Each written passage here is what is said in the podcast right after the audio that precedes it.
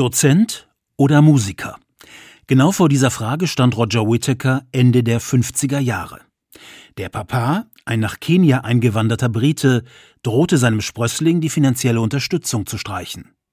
Also entschied sich der talentierte Sänger erst einmal für das Studium der Zoologie, Biochemie und Meeresbiologie.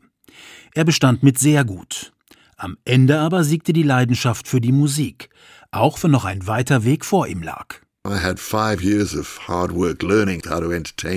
Ich musste fünf Jahre hart lernen, wie man Menschen unterhält. Singen allein ist nicht alles. Das Wichtigste ist, Menschen zu unterhalten, zwei Stunden ihre Aufmerksamkeit zu halten. Bekomme sie in fünf Sekunden, lasse sie lachen, weinen und zuhören und mach sie zum Teil der Show. Make the audience part of the show. Das Handwerk des Entertainers beherrschte Roger Whittaker über die Jahrzehnte meisterlich.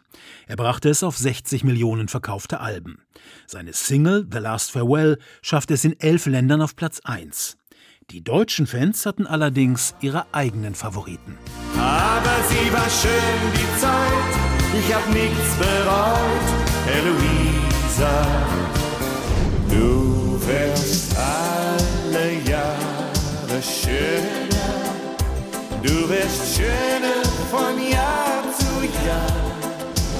Albany, hoch in den Bergen von Norton Green. Albany ist sein größter Hit in Deutschland.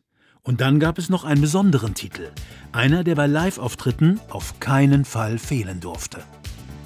Ein bisschen Aroma, ein bisschen Paloma, ein bisschen Hallo. Insgesamt hat Roger Whittaker über 500 eigene Songs geschrieben.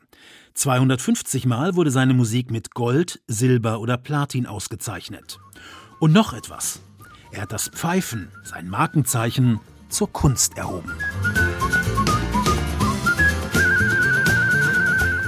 Seit dem Jahr 2013 zog sich Roger Whittaker aus der Öffentlichkeit zurück. Er starb im Alter von 87 Jahren im September 2023 in Südfrankreich.